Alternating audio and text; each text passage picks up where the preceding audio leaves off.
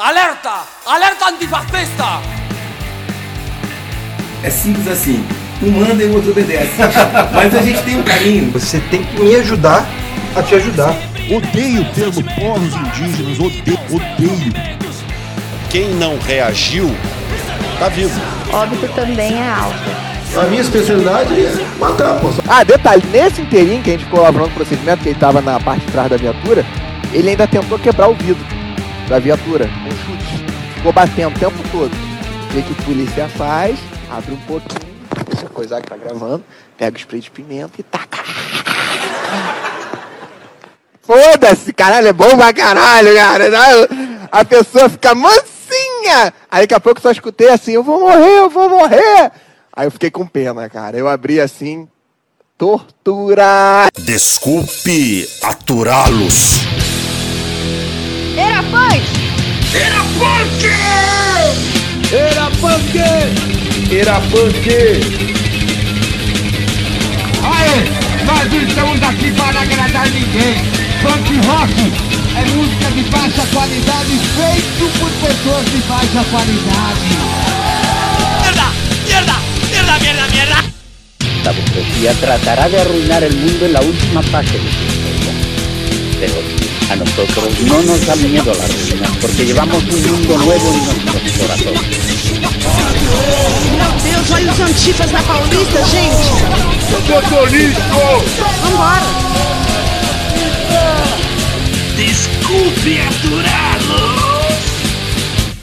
É isso mesmo que vocês ouviram. Desculpe aturá-los está de volta. O seu podcast sobre lutas sociais, anarquias e cultura punk. E antes da gente começar o episódio, eu quero informar a vocês que nesta introdução nós ouvimos 90 em chamas tocando Isto é Violência, a sua primeira música gravada, eu acho que em 2017, por aí, ou de repente até antes né? Mas o que importa é que o vocalista do 90 em Chamas aí, o Guinho, é um cara muito parceiro, muito firmeza e a gente queria mandar um abraço para ele. Além disso, para quem não sabe, no nosso cartaz desse episódio, né, a referência feita é ao Doom, né, do seu 7 polegadas aí lançado em 1989, chamado Police Bastard. Então aumentem os volumes porque agora a gente vai escutar a segunda faixa desses 7 polegadas que dá nome ao trabalho.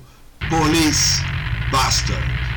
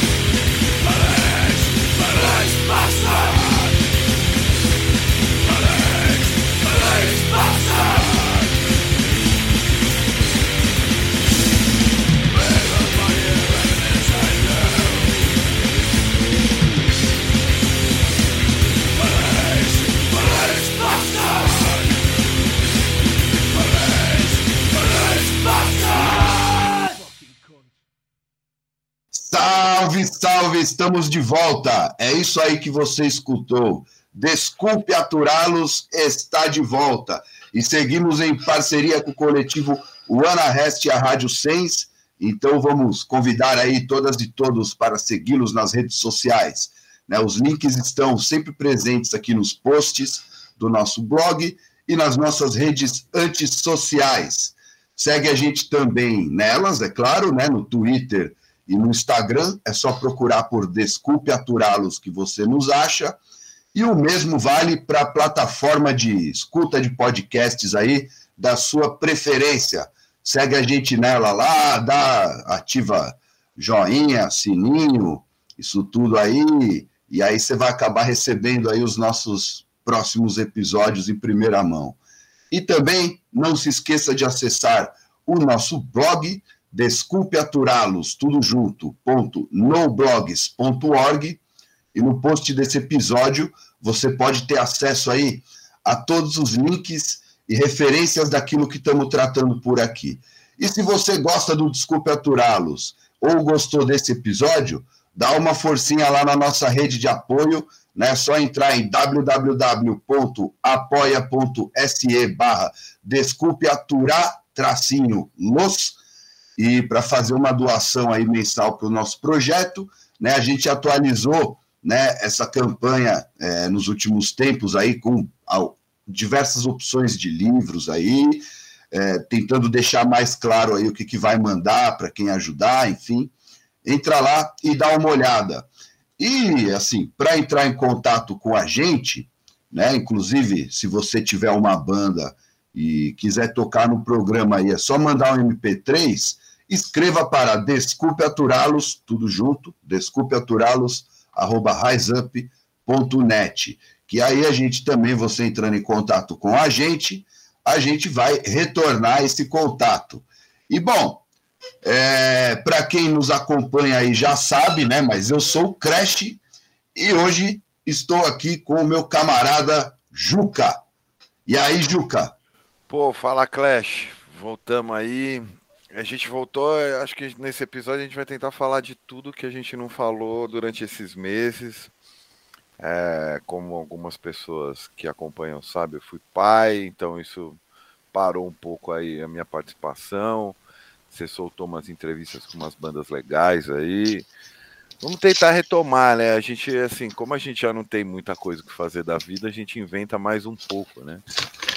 Mas, mas, mas é legal, vamos, vamos voltar, vamos trocar ideia, vamos falar sobre esse, essa República das Polícias hoje, né? Falar sobre como, independente do, do que aconteça aí no, no campo institucional, quem manda nesse território é a polícia e os militares, enquanto eles não sumirem, é, a gente vai correr atrás do rabo igual cachorro. E só retomando um pouco aí, é, essa parte do, do podcast aí, para quem estiver querendo é, entender como é que vai rolar e tal, a gente vai de tempos em tempos vamos pegar, gravar alguns episódios, né, uma meia dúzia de episódio aqui, colocar uma temporada no ar e como né, o, o falou aí de, um, de uma maneira até meio irônica, mas é verdade, que é também uma puta correria é, do caralho nessa vida. Então a gente vai dar uns tempos, assim, de tempos em tempos a gente vai estar tá com, vai estar tá gravando, publicando e depois vai dar aquelas paradas também para tocar outras coisas da vida e depois volta, né? Mas é isso aí, estamos abrindo essa nova temporada e leiam o livro é, A República das Milícias, do Bruno Paes Manso. É, ele dá uma ideia interessante de como o Estado e as milícias estão em conluio, né, de como o Estado e a ilegalidade estão em conluio, mas a gente pretende ir um pouco além aqui. Né? E aí o, o Acácio propôs aí a gente começar falando sobre a Cracolândia em São Paulo. Não, então, e é uma coisa muito louca, né? Na verdade, é, embora haja uma série de pesquisas sérias, né, bem feitas, como essa é, que, que, que, criou o sucesso aí do livro A República das Milícias.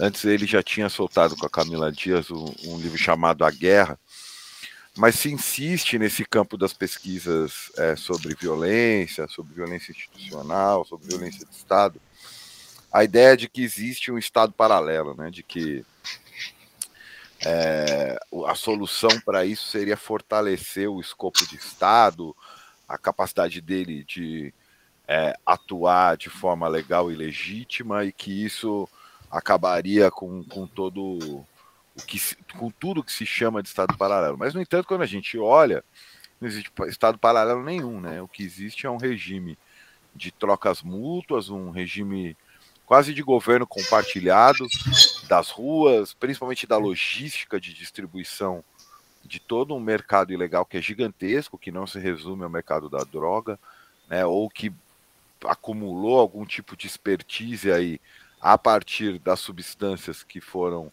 sendo proibidas ao longo do século XX, né? Isso é, é importante sempre lembrar, desde lá do Tratado de Xangai do começo do século XX, até chegar a coincidência, que não é bem coincidente, dos Estados Unidos declarar uma guerra às drogas em 73 pelo presidente Richard Nixon, e depois ter uma grande operação interna e externa é, tocada pelo presidente Ronald Reagan nos Estados Unidos, é, de extinção né, do que seria o flagelo das drogas, e que isso criou todo um mercado ilegal que hoje envolve muitas coisas, né? Envolve minério, envolve é, é, extração ilegal de uma série de recursos naturais, e que nada disso funciona sem anuência do Estado, ou sem é, participação direta ou indireta, especialmente dos profissionais da violência, né? dos burocratas armados, como a polícia e, e as Forças Armadas. Então, no, no, monte de coisa que a gente deixou pendurada aí durante essa é, o final da primeira temporada, é, a gente tem vai agora falar é, como abertura dessa segunda temporada que a gente está abrindo agora. E a gente vê isso a começar, né, já que eu estou falando de São Paulo, o Clash não vive mais em São Paulo, mas é de São Paulo é, como que as regulares operações de tentativa de desbaratinar o que se chamou de Cracolândia, né, o que se chama de Cracolândia no centro de São Paulo, mostra isso. Né, você tem um mercado aberto de substância ilegal, especialmente crack, mas não é só crack que se vende ali, numa região que é alvo de investimentos securitários e investimentos imobiliários, é, passa-se a ideia de que o principal problema é, na verdade, o efeito desse mercado.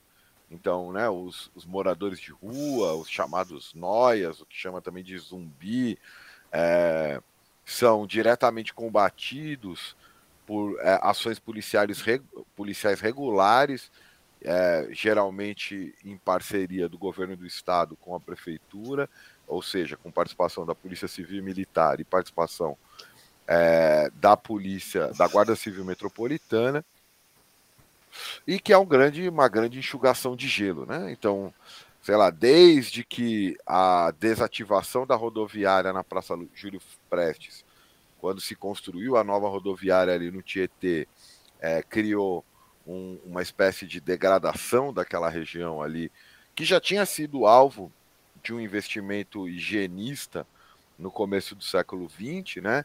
É, a, a, gente tem que lembrar que esse, o, a reforma do centro de São Paulo, assim como a reforma do centro do Rio, que ficou conhecido como reforma Pereira Passos, seguia os passos é, da reforma do centro de Paris, né, feita lá pelo Barão de Haussmann, que, que fez isso a mando de Luiz Napoleão depois do golpe é, que foi dado em reação às revoltas de 1848.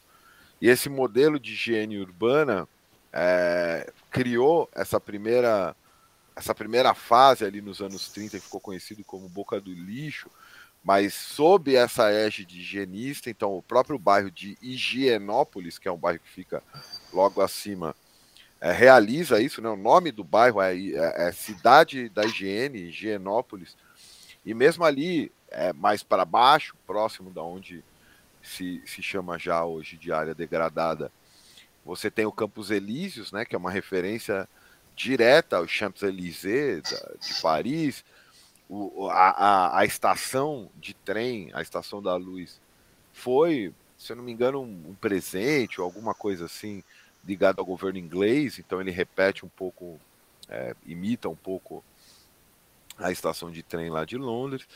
Mas a questão é que a partir dos anos 80, então, com a saída da, da, da rodoviária Júlio Prestes e, e a inauguração da rodoviária do Tietê, ali na zona norte de São Paulo, na, na Avenida Cruzeiro do Sul, é, a série de negócios, hotéis que são comuns no entorno de uma rodoviária foram perderam espaço, né, perderam mercado e foram sendo ocupados pelo que se chama aí sociologicamente de lumpen, né? É, mercado de prostituição, é, enfim, uma série de pessoas passando ali, e coincidiu com o final desses anos 80, com a chegada é, dessa nova derivação é, da, da, cocaína refinada, que é a forma dela é, ser, ao invés de inalada, fumada, que é o crack, que é uma mistura com bicarbonato de sódio, alguns lugares põe até água de bateria, quer dizer, um, é um jeito de barateamento do consumo de crack. Algo que já tinha sido usado nos Estados Unidos para acossar com a polícia os bairros negros de lá, né? Nos anos 80 também, o governo Reagan fez uma espécie de operação que vinculava os bairros negros ao que seria uma epidemia de crack, uma epidemia de uso de, de cocaína, algo que não foi comprovado, né? Mais recentemente, a Michelle Alexander soltou um livro sobre a The New Jim Crow, né? A nova segregação, traduzido como a nova segregação português, onde ela mostra que essa, essa epidemia de crack nos Estados Unidos foi fabricada para justificar a repressão policial, principalmente contra os movimentos negros organizados lá. E aqui no Brasil ela serviu né, como via de, de, de interferência para especulação imobiliária. Então, como eu estava dizendo, no final dos anos 80, começo dos anos 90, você tem as primeiras é, apreensões de crack, é, 87, 89 ali na zona leste de São Paulo, São Mateus, Itaquera, Cidade Tiradentes, e você começa a se criar pelo consumo excessivo dessa substância e, e o consumo problemático dessa substância, é, um, um tipo de sujeito na cidade que depois vai receber o nome. Eu não sei se o, o, a criação do nome é dele, mas eu ouvi pela primeira vez o padre Júlio Lancelotti chamando eles de refugiados urbanos. E refugiados urbanos por quê? Porque esses noias nos bairros, né, nas quebradas, nos bairros de periferia, eles estavam causando, né? Roubava botijão de gás, é, é, roupa no varal, enfim, isso tem registro também na, na própria cultura popular fio, brasileira. Fio de cobre. Fio de cobre e tal. E muitas vezes os próprios integrantes né, da, do crime, vamos chamar assim, genericamente, falavam para esses caras vazarem e eles começam a vazar para o centro. Inicialmente usando esses hotéis que antes rodeavam a antiga rodoviária como locais de uso, de consumo, né, e vai vazando para a rua na medida em que aumenta o número de pessoas e na medida também que é, é, vai recebendo pessoas com menores condições até de pagar um pernoite, um pernoite num motel barato vagabundo do centro.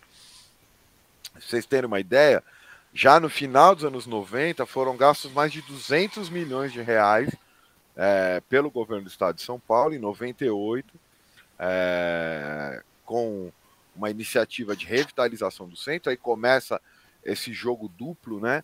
É, iniciativas da chamada revitalização, como por exemplo é, a reforma e refundação da Sala São Paulo, é, inclusive com, com, com acesso de carro que parece um bunker assim para as pessoas da nobre classe média paulista que vão lá assistir a, a OSESP, né? É, não cruzarem com aqueles andrachos humanos e é, chamados assim, né? De noias, de zumbis, enfim.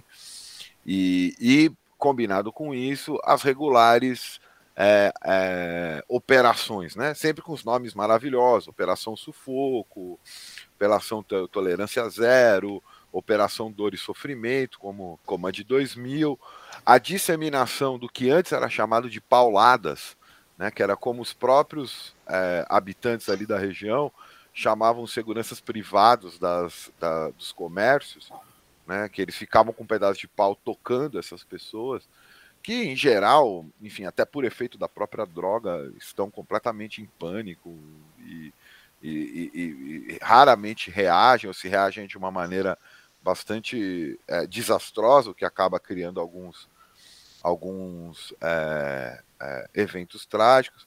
Mas ainda seguindo, né, né se, se num primeiro momento a importação foi do projeto higienista, do que era então a capital do mundo, a Paris, lá no século XIX, já nos anos 2000, né, 90, 2000, começa a se importar também os programas de segurança da nova capital do mundo, né, Nova York, Então, por exemplo, eu, eu puxei aqui um registro de 1 de agosto de 2000, em campanha para a Prefeitura de São Paulo, campanha que o Maluf perderia é, para Marta Suplicy, estava lá o, o, o, poste dele, que era o prefeito Celso Pita, ele, ele, ele recebe o William Brenton, que era o secretário, o secretário não, né, o comissário de polícia de Nova York, da prefeitura do Rudolfo Giuliani, esse mesmo Rudolfo Giuliani que estava envolvido agora na, na invasão do, do Capitólio, um notório é, político do Partido Republicano estadunidense, e que tinha eh, se vangloriava de ter limpado Nova York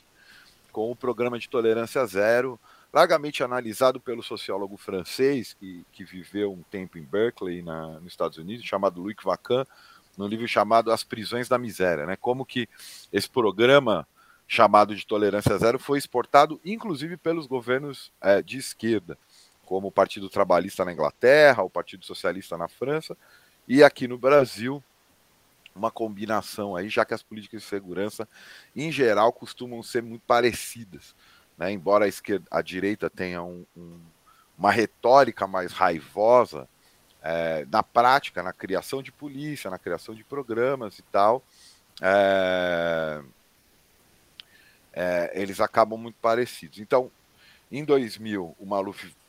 E, é, até engraçado, ele ia andar com o William Brenton é, para fazer uma, uma propaganda de um candidato que adotaria o mesmo programa de Nova York, embora ele tenha acabado, ele acabou perdendo a eleição, é, e no final eles cancelaram essa visita com medo justamente da criminalidade no centro, e ele só deu uma palestra no lugar fechado. Enfim, então já tem pelo menos uns 30 anos que essa região do centro, a pretexto de combater é, é, o consumo, né, as cenas de uso que se formam no centro, vão combinando projetos de revitalização que tentam levar centros de cultura. Então, depois da Sala São Paulo, você tem a reforma da Pinacoteca, a criação do Museu da Resistência, a criação do Museu da Língua Portuguesa. Que pegou fogo, né? Mas que no, no, no final acabou fazendo o quê, né? Espalhando essas, essas é, cenas de uso com uma maior concentração, é, sendo alvo regulares da, das, das ações, mas que você tem concentrações de cena de uso menores, né? Como ali naquele entroncamento entre a Doutora Arnaldo, a Avenida Paulista e a Rua da Consolação, né? No, no, no, nas rotatórias ali que tem gramado, você tem cena de uso ali, você tem as cenas de uso locais, São Miguel Paulista tem, é, no, no, próximo do, da linha do trem, e que na verdade, né, é, para fechar esse conjunto meio aleatório de informações que eu fui jogando, é, primeiro, né, é, como que em, em nome de combater esse consumo de droga e o tráfico, que seria muito mais fácil, por exemplo, legalizar tudo isso, enfim, e, e ter um mínimo de, de regulação em torno dessa história, em nome de combater o, as cenas de uso e o tráfico, a polícia é, faz operações que são verdadeiros laboratórios de repressão coletiva.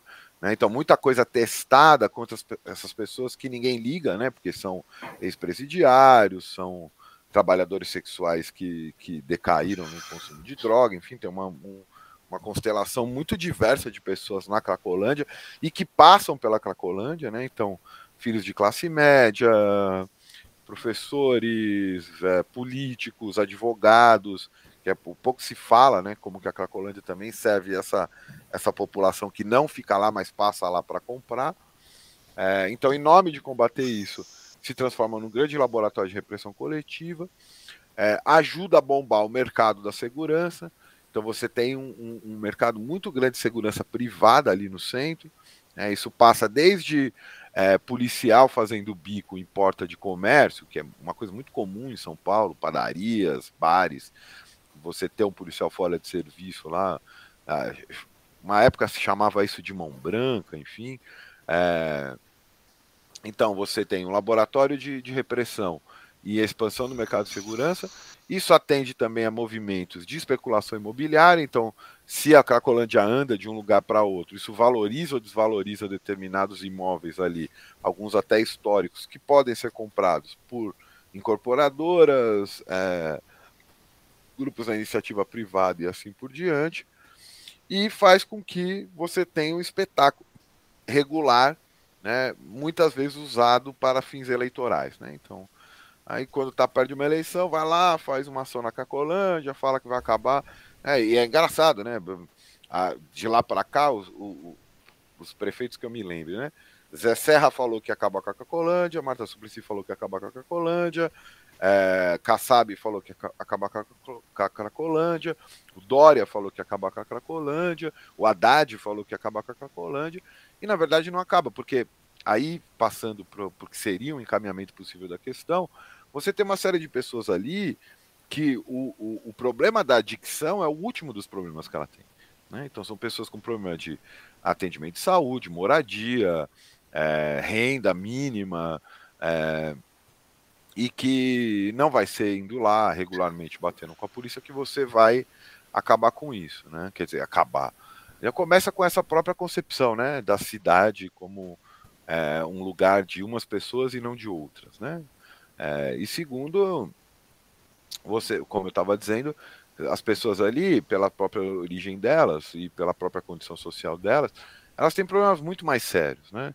É, problemas de adicção de droga você tem em todo tipo de pessoa e todo tipo de classe. Isso não, não, não tem uma, um, um, público específico que tem problema com adicção. Só que algumas pessoas têm uma condição melhor de lidar com esse problema da adicção e outras pessoas simplesmente se entregam. Então, mesmo os programas, talvez nessa, nessa longa lista, o único programa que teve um pouquinho mais uma orientação no que seria uma espécie de política de redução de danos ele foi não só fracassado, como ele criou coisas às vezes até bizarras, né? Tipo, botar os próprios moradores de rua para variar a rua e pagar 15 reais por, por semana para eles, que era um pouco o que rolava no Braços Abertos durante a gestão do Haddad. E que, embora seja menos brutal, não funciona sem a combinação com a polícia é, e não resolveu a questão. Em resumo, talvez essa seria o primeiro, primeiro exemplo de que não existe a violência sem a incitação da própria polícia. Então, o que, o que acho que o que a gente gostaria de deixar aqui ao final dessas várias considerações é, é quem introduz o elemento violência é a polícia, porque inclusive os policiais são todos profissionais disso. Então, é, a, a Cracolândia seria o primeiro exemplo de que, independente da, da orientação dos governos, na prefeitura, no estado, quem acaba governando violentamente as ruas, em associação legal ou ilegal com o próprio tráfico de drogas, são os policiais ou é o corpo policial, né, e que, como a gente vê já em vários estudos, em várias. É, é, de várias orientações, inclusive, né, é, essa questão da conivência da relação da polícia com o mercado ilegal é pública e sabida em qualquer lugar do mundo. Eu morava ali, bem próximo da, da Cracolândia, trabalhava em Osasco, pegava o, tre o trem ali na, na Júlio Prestes, todo dia, né? Isso que você falou, é, para quem não mora em São Paulo, né? É importante, para quem não conhece São Paulo, não mora em São Paulo, importante falar sobre a presença, inclusive que nem você citou, de, de pessoas, né? De advogados tal. O cara o uso do crack, né? Você tem o cachimbo lá, ele fica fedendo, né? Então o cara não pode chegar no trampo dele com o cachimbo. Então você vê muito essa cena do cara encostando ali na rua de terno, dando cinco pila pro, pro usuário que tá lá, que mora lá. E aí o usuário prepara o cachimbinho para ele lá, o cara dá as duas pauladas dele e vai pro trampo, né? Isso aí é uma coisa. É, outra coisa que eu ia falar é o seguinte: essa última é, onda de repressão eu não, não acompanhei, porque como o Acácio já falou no começo do programa aí, eu não, eu não vivo mais em São Paulo. Mas a anterior, de 2017, eu estava lá, que foi logo que o Dória assumiu a prefeitura, e aí ele tacou bomba, eh, tacou polícia, tudo na Cracolândia, né, espalhou né, os usuários pelo centro inteiro, né, o que também gerou muitos outros problemas, tanto em relação às pessoas que, que, que não são usuárias, quanto com os próprios usuários, né?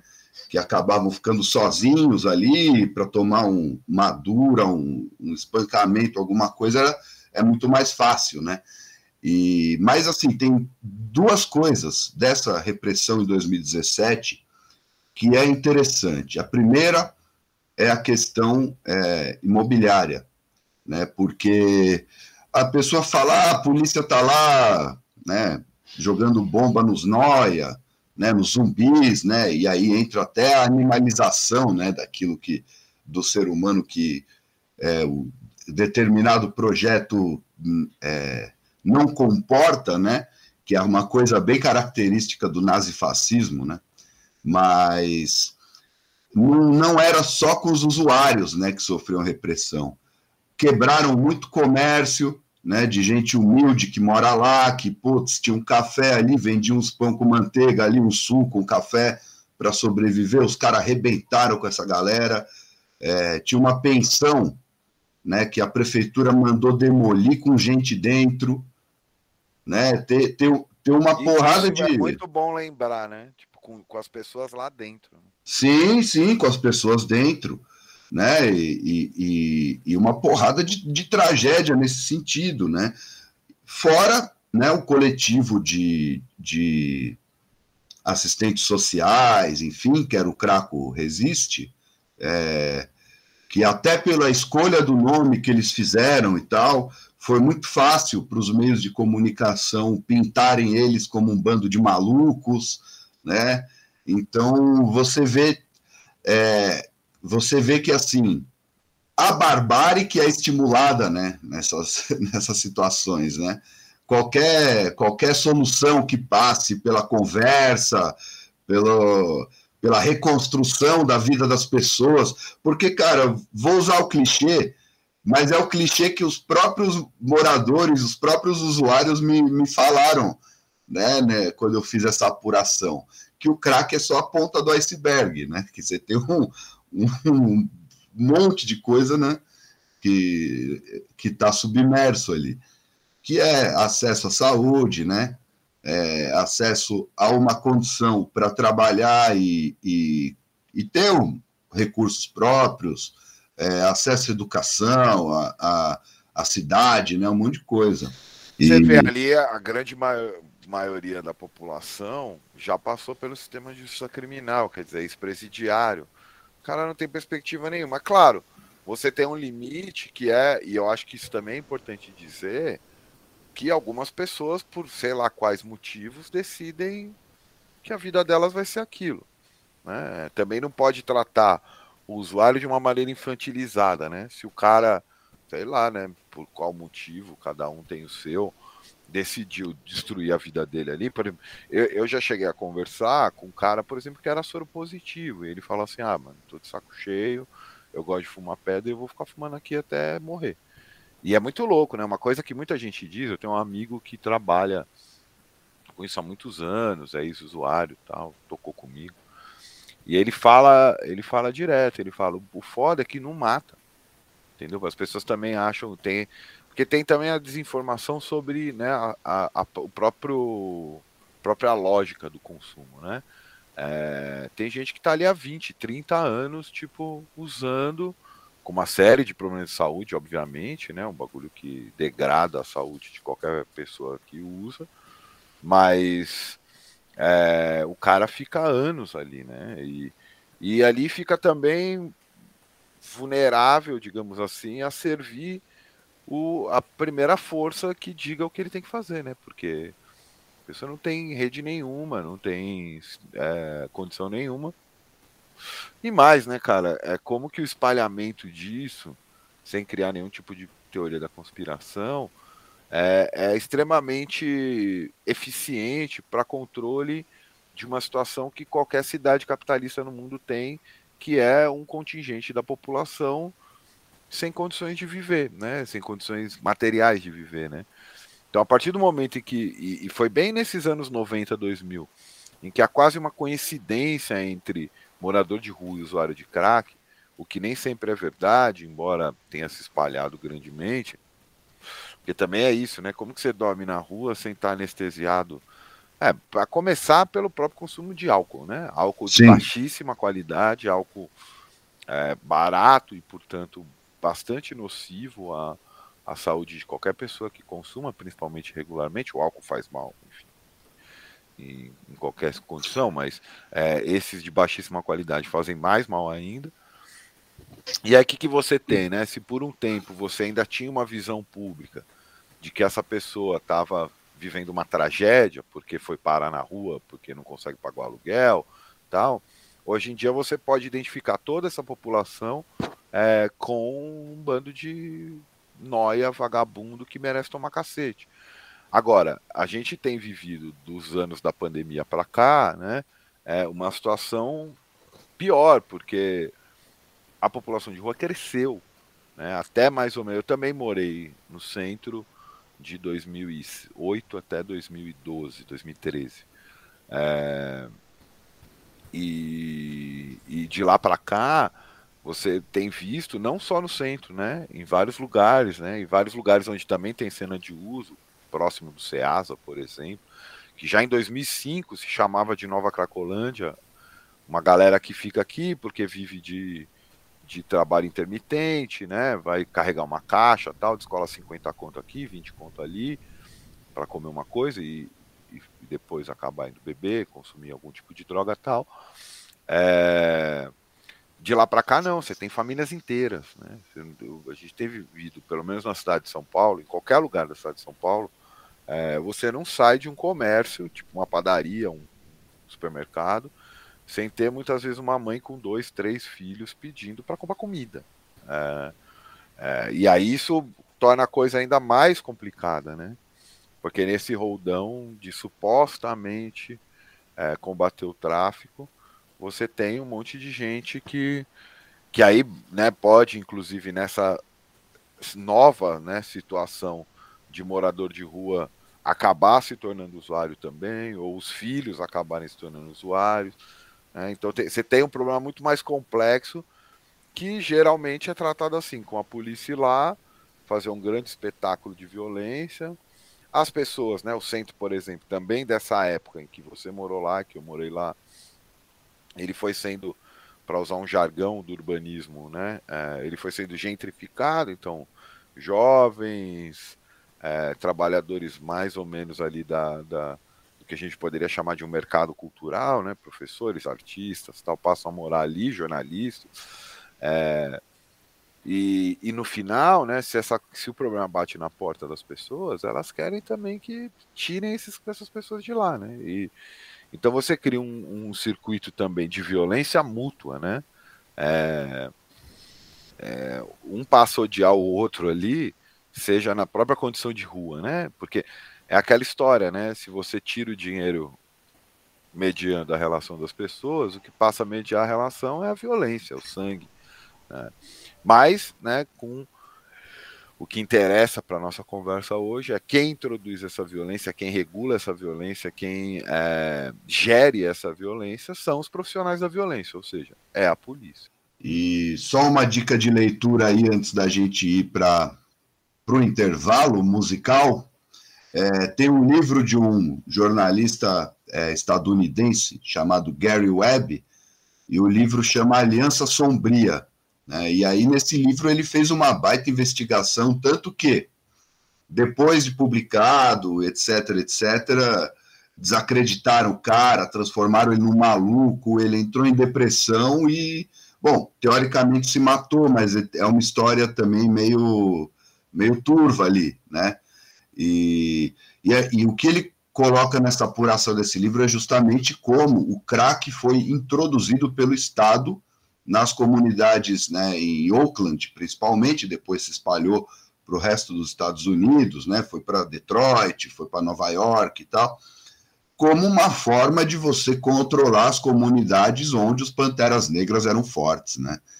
E como que isso vai se, vai se relacionar também com a política externa né, dos Estados Unidos, ali no combate aos, aos sandinistas na Nicarágua e, E, uma Não, e, série... na, e na substituição gradual do que na Guerra Fria era o, o grande inimigo, que era a ameaça soviética, a ameaça comunista, por esse novo sujeito turvo, né, que não tem cara, não tem nome, não tem endereço, chamado crime organizado. Então você cria é, ações de intervenção em outros países, como o Plano Colômbia, por exemplo.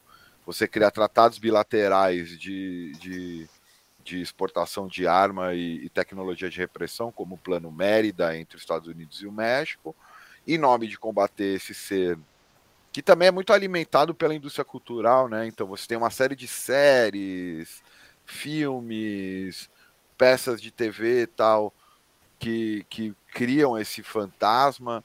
Quer dizer, é- é- fantasma, assim, é óbvio que é um problema que existe, né? Não é uma invenção, mas assim, como que você alimenta o discurso em torno de uma coisa que é pouco localizada, e aí você tem uma grande produção sobre isso que justifica a existência da polícia. Né? E para ir um pouco nesse, nesse, nesse exemplo que você deu do livro desse jornalista, né? muito recentemente é, a gente teve uma série de riots, né? revoltas urbanas estourando no mundo inteiro por conta é, da reação à grande crise de 2008. E o primeiro lugar que recebeu essa forma de protesto mais radical e com envolvimento é, direto e massivo de pessoas que se identificavam com o anarquismo foi o chamado dezembro grego, né, em dezembro de 2008 em Atenas. Quer dizer, Atenas também, é, outras cidades ali da Grécia, por conta de reação às políticas de austeridade, né. E lá em Atenas se formou próximo da, da escola politécnica, né, da, da faculdade principal, sei lá, tipo a USP dos caras lá, um bairro chamado Exarcha, que se tornou basicamente um bairro anarquista. Né? Então você tinha uma série de ocupações, coletivos que viviam naquele bairro, e claro, uma cena é, cultural, noturna tal, ali.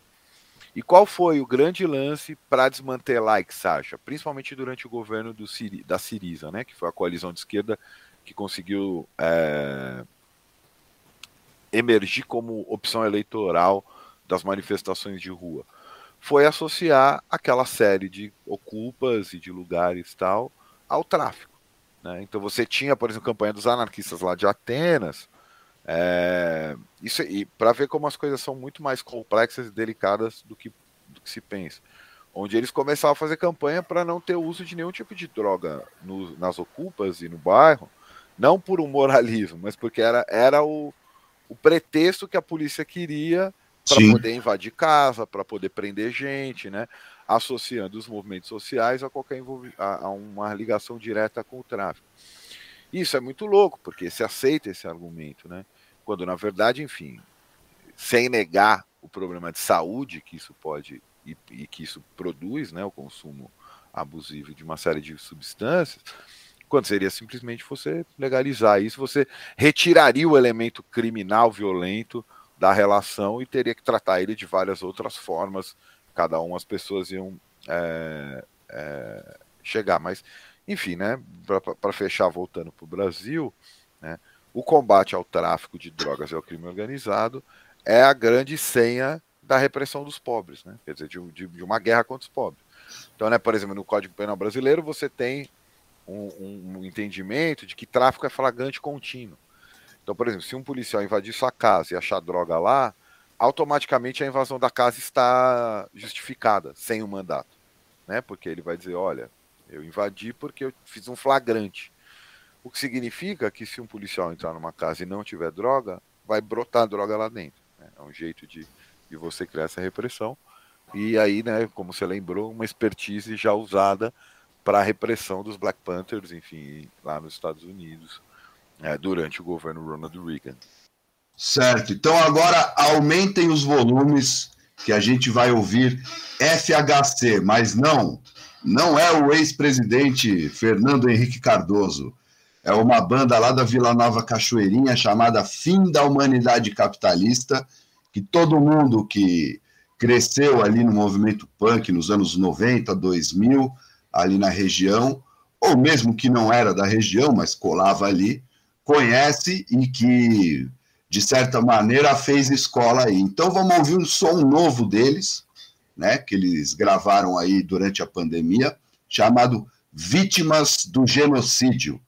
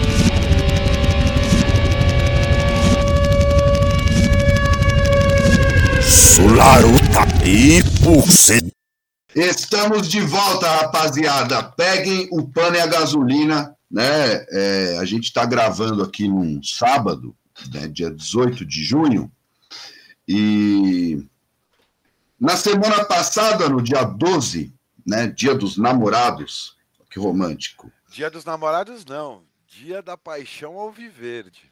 Exato, exato. Não, mas é que é importante. Dia dos namorados. Mas, mas é que Mas é que é importante falar isso porque, porque teve a briga é, entre a, a torcedores da Mancha Verde e da Império Alviverde Curitiba, que também está inserida dentro dessa lógica é, mafiosa né, do Estado. Né? Por exemplo, é, a a gente vê a- as, as torcidas elas não, não têm uma amizade, né, já faz muitos anos, mas não são torcidas que se odeiam a ponto de marcar uma briga. No caso, a Mancha Alviverde e a Império Alviverde, é, exato. As torcidas de Palmeiras e Curitiba. É, e elas não, não têm um ódio entre si que justifique uma briga premeditada nem nada. E por ser Dia dos Namorados, é, tanto os torcedores locais tinha um contingente muito grande de crianças, né, de casais no estádio, quanto na caravana visitante. E aí o que aconteceu? Os diretores da Mancha e, e os diretores da Império entraram em contato, combinaram ao longo da semana que era para ser um jogo sem brigas, sem problemas, né? E estava tudo certo, assim, para ser um jogo sossegado, um jogo tranquilo, para os casais ali curtirem também o, o Dia dos Namorados ali no estádio tal. Só que o que aconteceu, né? É, a polícia do Paraná, ela já tem um, um histórico de defesa, de advocacia, né, da ideia de torcidas únicas nos estádios. né? E o, que, que, o que, que eles fizeram? Eles pegaram a caravana da Mancha Verde no último pedágio, antes de chegar em Curitiba, não me lembro o nome da cidade, me desculpem, E eram sete ônibus, né?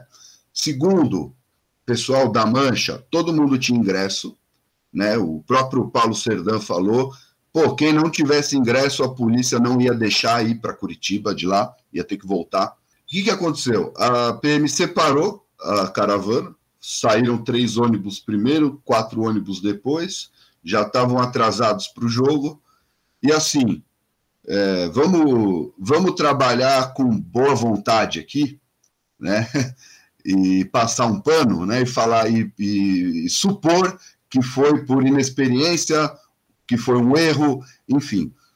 Mas eles simplesmente pegaram esses três ônibus e levaram até a entrada principal do estádio, que é onde a, a torcida do Coritiba, historicamente, cotidianamente, fica ali, é, como qualquer outro clube também tem isso, né? Na, na, na, porta principal do estádio, o torcedor se reúne antes do jogo e quem não entrou no jogo fica lá tomando uma e assistindo nos bares. E aí a polícia militar do estado do Paraná levou esses três ônibus da Mancha para lá, numa rua estreita, onde os ônibus não estavam conseguindo fazer manobra para sair de lá para ir para o portão certo certo? E aí, assim, você coloca isso na, na, no duro ali, na prática, o torcedor do Coritiba tá lá, é, de repente chegam três ônibus da torcida adversária, os caras estão desesperados para entrar no jogo, porque já estão, já estavam atrasados, começa a sair do ônibus, os torcedores locais veem aquela cena e começa né, uma confusão. Aí a polícia pega, né, joga um monte de bomba. Teve um, um rapaz que perdeu o olho, né? A gente já falou sobre isso é, no episódio 3, sobre as revoltas de 2013, sobre as pessoas que perdem o olho para a polícia. Além disso, teve uma morte que não foi decorrente diretamente da briga. Né? O menino tinha diabetes, viu aquela cena toda, deu um pico de glicemia ali, passou mal. É, teve um vídeo de um garoto que foi espancado, mas sobreviveu, foi para o hospital, né? enfim. E o que a gente vê né, o que a gente viu depois disso foi uma operação é, padrão. Né? A imprensa esportiva preguiçosa ficou esperando a notinha da polícia, repercutiu a notinha da polícia, falando que todo mundo é, foi lá para brigar, que era briga combinada, que é um bando de marginais, de vândalos, é, cenas lamentáveis e toda essa coisa que você já sabe.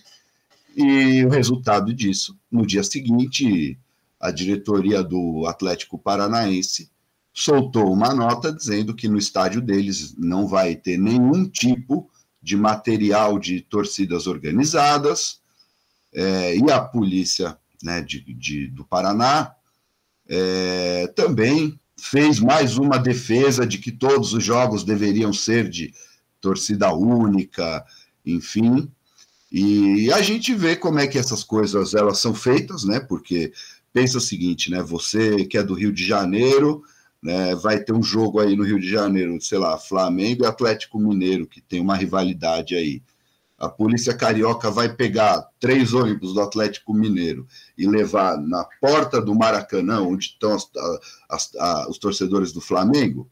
Não vai. Ou em São Paulo, vai jogar Palmeiras e é, Cruzeiro, que também são dois clubes que não se gostam nem um pouco. O, a PM de São Paulo vai pegar a torcida do Cruzeiro lá na, na Fernão Dias e vai levar na Rua Caraibas, que é onde a torcida do Palmeiras está reunida? Não vai. Né? Então, por que, que a PM de Curitiba levou os caras para o lugar errado? Fica essa questão. Isso faz a gente lembrar um pouco também, por exemplo, do episódio do Pacaembu em 95, né? que o que não falta são referências né, é, sugerindo que foi uma grande armação. Né? Além do fato de que, naquela época, nos anos 90, nas, é, nas escoltas, né, das caminhadas das torcidas organizadas, muitas vezes a polícia fazia caminhos que propositadamente faziam as torcidas se encontrarem.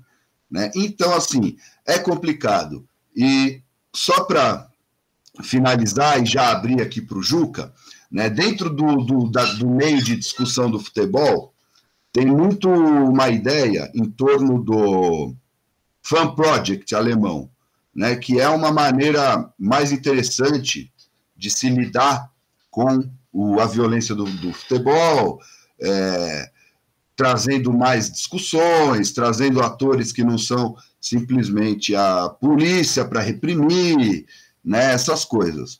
Aí você vê né, que isso daí no Brasil partiu, é, de certa maneira, de uma ação direta das próprias torcidas. Nesse caso do Palmeiras e Curitiba. Né, os, os caras conversaram, como eu falei aqui né, agora há pouco, conversaram, decidiram que não iam ter briga nem nada. E quem é que sabotou né, o Fan Project alemão brasileiro, né, entre aspas, né, foi o próprio Estado, né, através dos seus burocratas armados. Então, assim, eu estou dizendo isso tudo, estou dando essa volta toda para dizer o quê? Não existe política pública, não existe é, medida paliativa, não existe nada desse tipo que vá funcionar, uma vez que a militância nazifascista brasileira goza de fé pública e está institucionalizada no Estado. Né? Então, assim, por mais bonito que seja a ideia do Fan Project, e, pô, se você pensar assim em termos ideais, é muito interessante, porque, pô, bota os caras para conversar, para resolver as diferenças no diálogo, para combinar que, que não vai ter as coisas, mas aí na prática, o próprio Estado sabota né, esse tipo de, de atitude. Então, como é que fica essa história aí?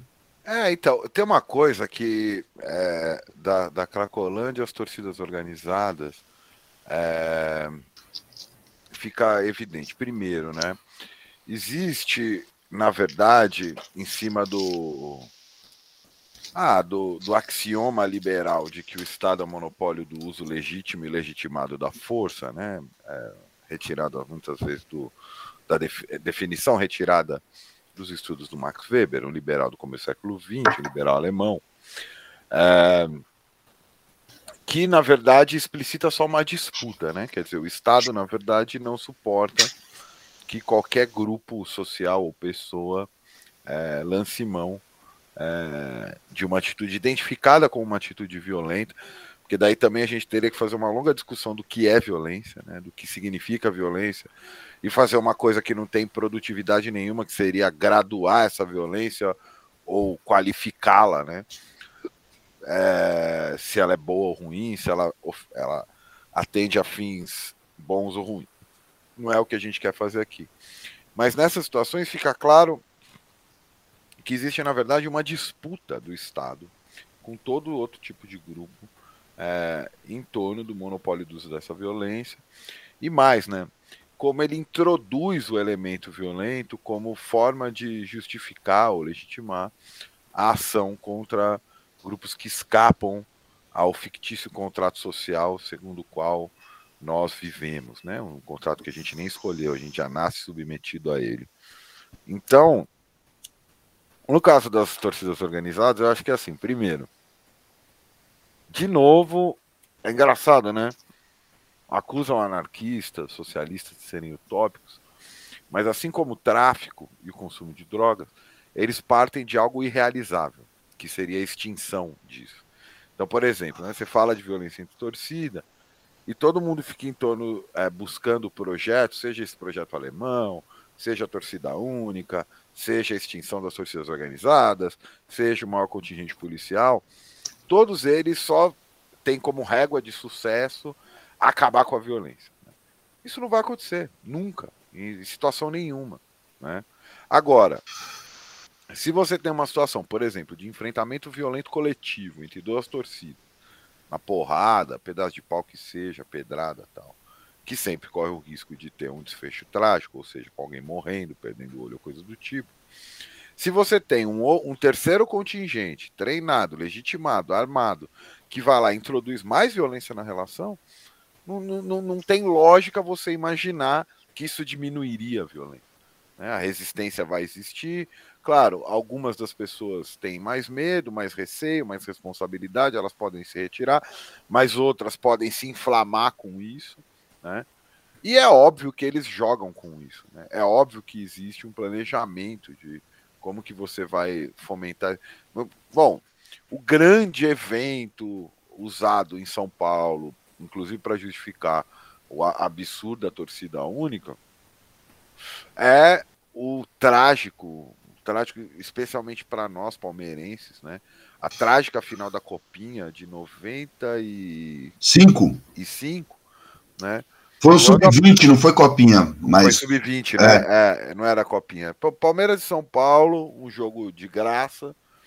é, ainda quando se dividiu o estádio, ainda quando se tinha inclusive uma disputa sobre quem ocupava maiores gomos do estádio, principalmente no Morumbi, né? Mas esse jogo foi no, Ma- foi no Pacaembu. E você tinha uma obra ali no Pacaembu onde se ofereceu para as pessoas os pedaços de pau, a- a- até que tragicamente um integrante da torcida Mancha Verde, ainda chamava Mancha Verde na época, acabou sendo é, morto, né? A, a pauladas. Não, não, foi, do, foi da Independente. Foi da Independente? Foi, foi. Enfim, acabou morto a pauladas, uma coisa horrorosa. Só que é, não tem como você. é, de novo, né? Não tem como você acabar com a violência introduzindo mais violência na equação, essa é a questão. né? Como eu disse, a gente pode até discutir o que é violência, porque também modernamente uma série de condutas foram classificadas como violência. Né? Por exemplo, um furto que em tese não, não envolve violenta, violência física é entendido como violência. Né? Às vezes a ação de um policial que pode, por exemplo, cegar uma pessoa pode não ser entendida como violência ou pode ser entendido como violência, mas uma violência que é legítima, né? que, é, que é aceitável. Então acho que no caso das, das torcidas organizadas, né? Primeiro, eu acho que há um receio muito grande. Claro, as, as, as torcidas organizadas também não são é, um lugar é, lindo, maravilhoso, não é nenhuma capa do sentinela de testemunho de Jeová, tem um monte de gente lá. Mas como qualquer agrupamento humano, tem gente de todo tipo, tem gente de todo lugar, tem gente de toda. É, de todo tipo de temperamento. E como qualquer aglomerado humano moderno, tem conflito, tem diferença e, e pode descambar para uma ação violenta. Agora, essa tentativa de controlar isso é, acaba saindo pela culatra, né? Quer dizer, é, às vezes eu brinco que eu falo que eu sou a favor de gangue e violência nos estádios, né? Mas não é que eu sou a favor, não acho nada disso legal, assim. É claro, obviamente que é lamentável que as pessoas se, se estapeiem, se troquem soco e aí no limite né, se matem por conta de um jogo de futebol que, como diria o Nelson Rodrigues, é a mais importante das coisas desimportantes, né? Obviamente que futebol é só um, né, um, um jogo, né? Mas primeiro começa por aí, né? É, porque como uma sociedade produtivista capitalista é, não consegue olhar um jogo só como um jogo, só como uma coisa que as pessoas gostam, né? Que as pessoas acompanham. Então o próprio futebol foi se profissionalizando, foi, foi virando um grande business, né? Hoje em dia, por exemplo, o comentarista de futebol adora falar da situação inglesa, mas pouca gente noticia que continua tendo treta de torcida na Inglaterra. Né? Não tem mais treta no estádio. Até porque as classes populares não têm nem dinheiro para acessar esses estádios. Como É. fizeram com o nosso, né? Eu, eu sempre gosto de lembrar que em 94 foi minha primeira final em estádio, Palmeiras e Corinthians, segundo jogo. Eu paguei cinco reais para ver o Palmeiras bicampeão brasileiro. Tinha ganhado em 93 contra o Vitória, eu não fui. Tinha 14 anos. Teve treta, teve pedrada. no- Na época eu fui com aqueles ônibus da CMTC.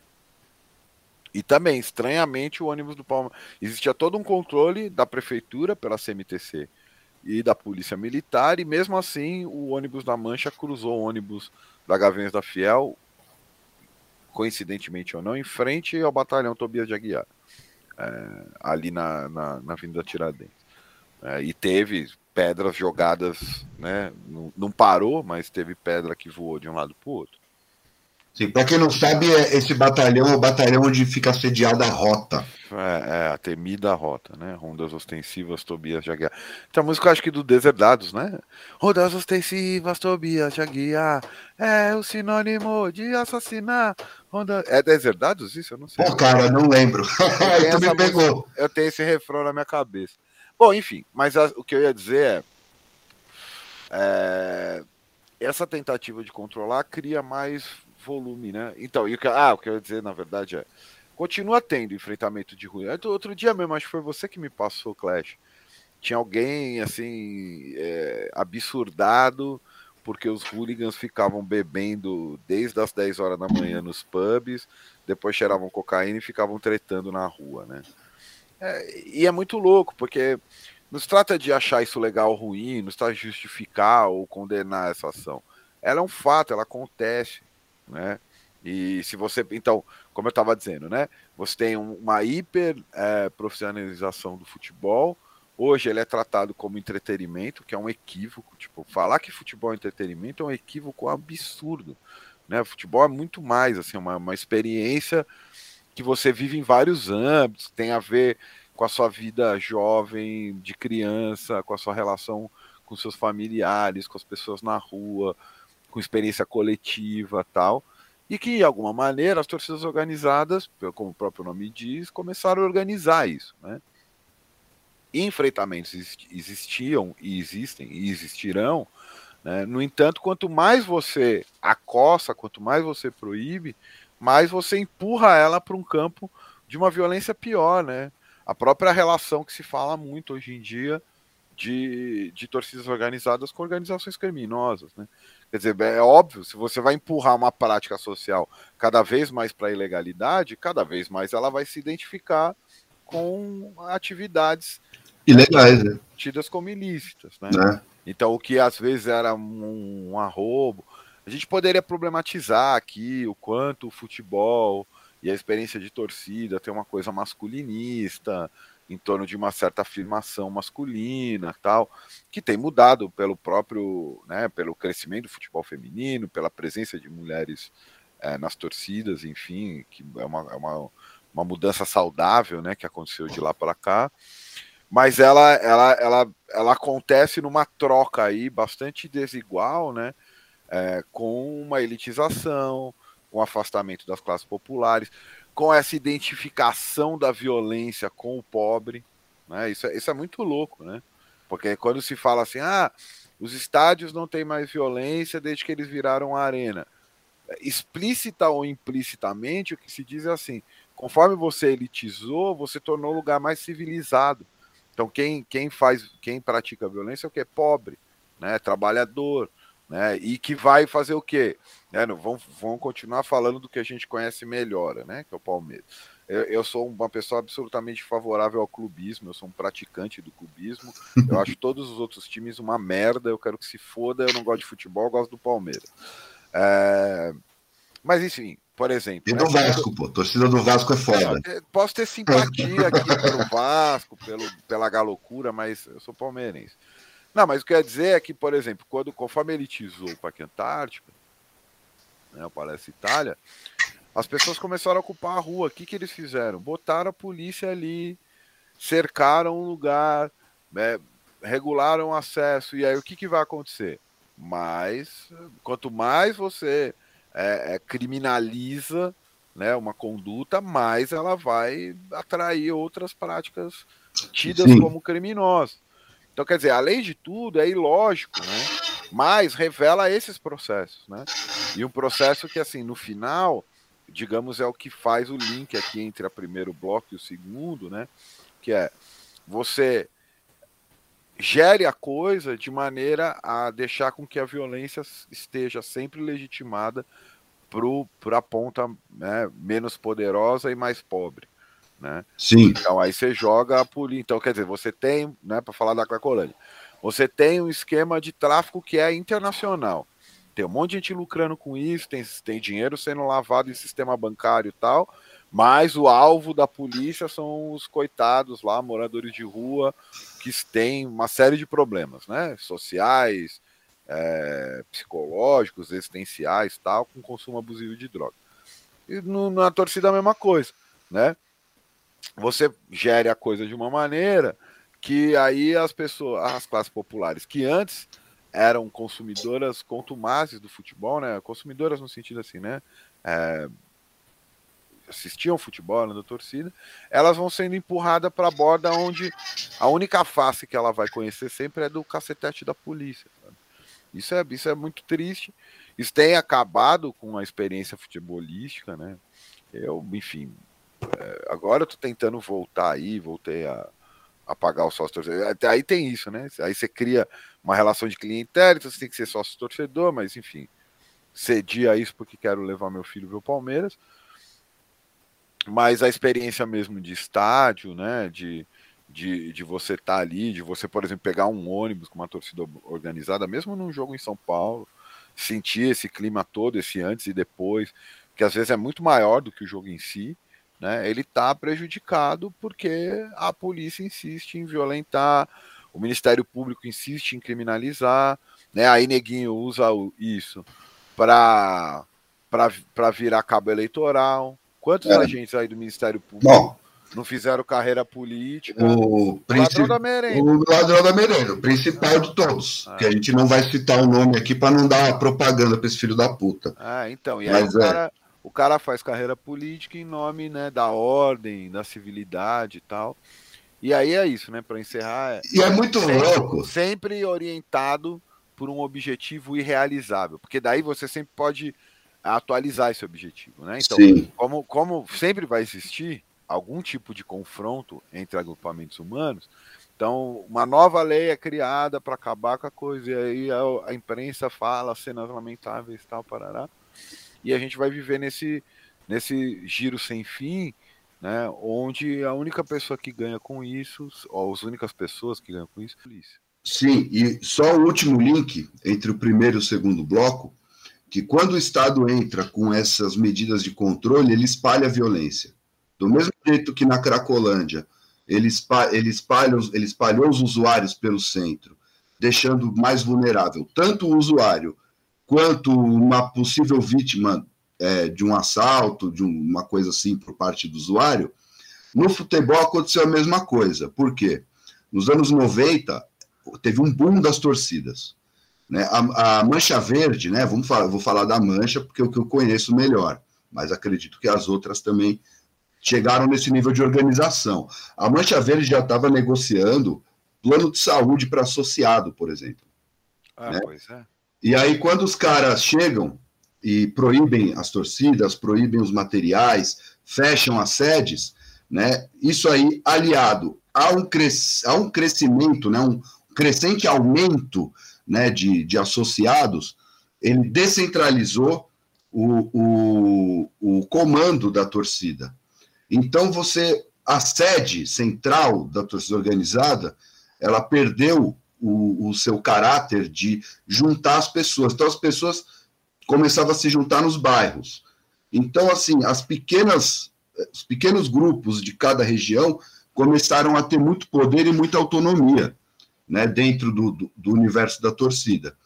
E isso, tanto para o lado, né, de, pro lado do, do é, esportivo, do torcedor, de você se juntar para ir ver o jogo com a galera e tal, quanto também o, a questão da briga e tal acabou ficando muito mais caótica em relação a isso.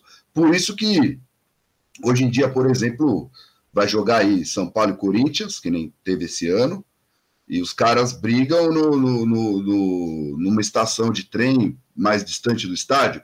Palmeiras e Corinthians, que teve uns anos atrás a, a, a treta da Inajá, a mesma coisa. O jogo ia ser, não, não lembro agora se era Itaquera, se era no Allianz Parque, não lembro agora, mas assim, os caras saíram na mão na freguesia, e aí morreu o cara. Né? Então, assim, é, muito, dessa, muito dessa violência que a gente acompanha hoje em dia é, ela se deve à perseguição às torcidas, por conta desse espalhamento dos comandos né, das torcidas é, e, e, dessa descentralização, inclusive das práticas é, disser, que, que são enquadradas como violentas. Né? Então vamos escutar agora apatia, covardia ou uma grande explosão, invasores de cérebros. Suas mãos sempre sujas de misérias Tanto faz à esquerda ou à direita Nenhuma forma de governo honesta Até quando irá Nossa apatia até quando? Irá Nossa apatia até quando? Irá Hipóteses só servem impostores Nenhum retorno pra você ou pra mim Somos ovelhas das mãos de pastores Até quando? Irá Nossa covardia até quando? Irá Nossa covardia até quando? Um forte barulho queremos fazer Com gritos, guitarras ou bombas possamos viver Apatia, covardia, uma grande explosão. Apatia, covardia, uma grande explosão. Apatia, covardia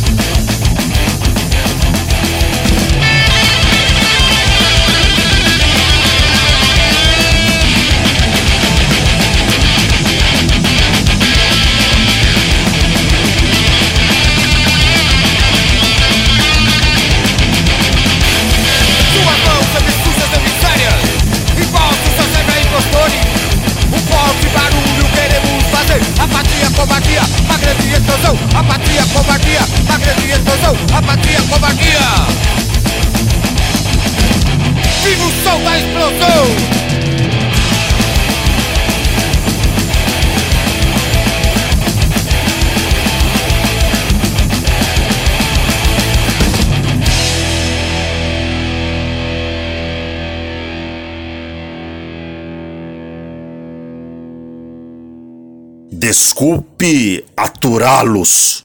Salve, salve! Estamos de volta. Pegue o pano e a gasolina, porque esse programa está se encerrando, né? E a gente voltou aqui para só para dar uma letra para vocês que semana que vem, né? Semana que vem, que na verdade no momento que você está ouvindo já é essa semana, né? Mas vamos fazer, vamos gravar mais um episódio, né? A ideia nossa aí no próximo é continuar com esse papo, né? Fazer aí uma segunda parte da República das Polícias, né? E principalmente pegando é, o caso mais recente aí, né? Da, das mortes, né? Do jornalista britânico Don Phillips e do indigenista é, Bruno Araújo Pereira, né? E toda a relação que tem entre o Estado brasileiro, né?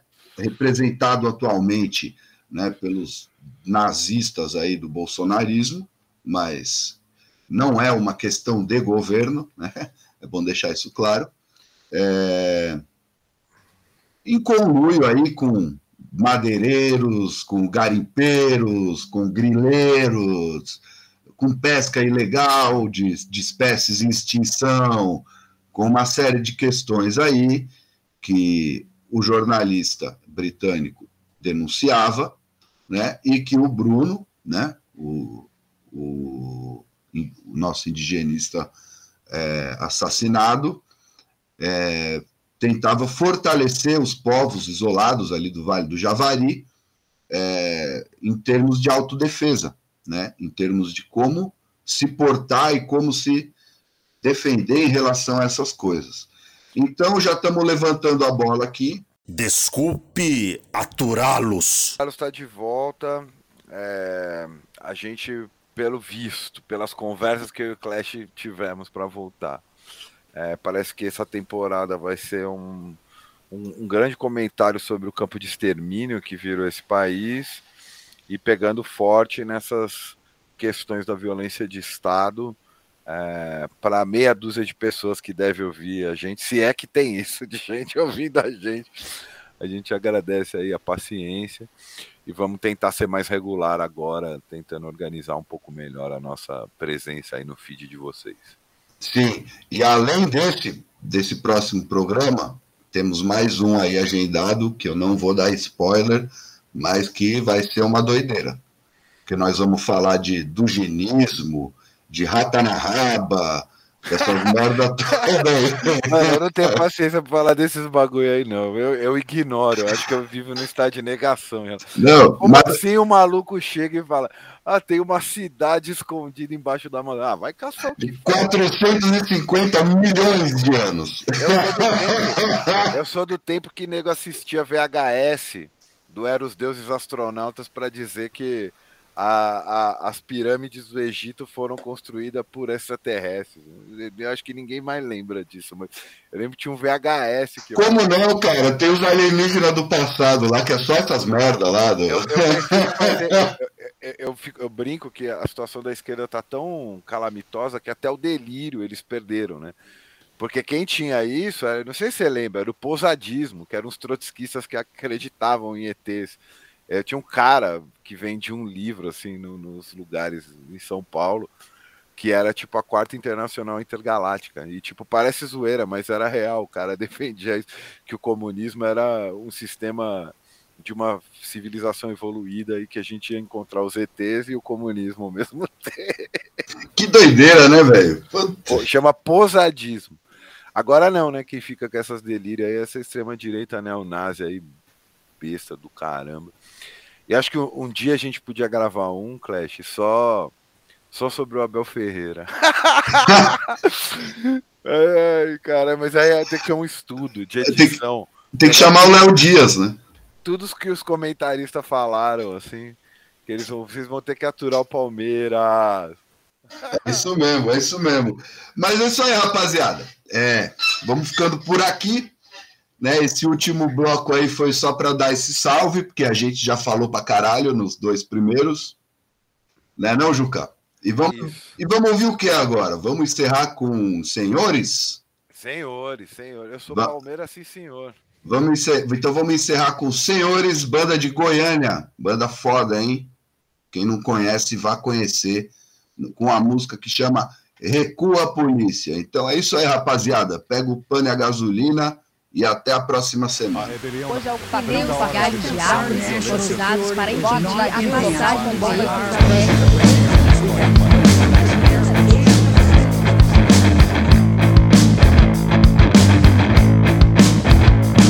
O movimento chegou, a rua fechou, o movimento chegou, a rua fechou, o movimento chegou, a rua fechou, o movimento chegou, a rua fechou. Recua, polícia, recua! Polícia,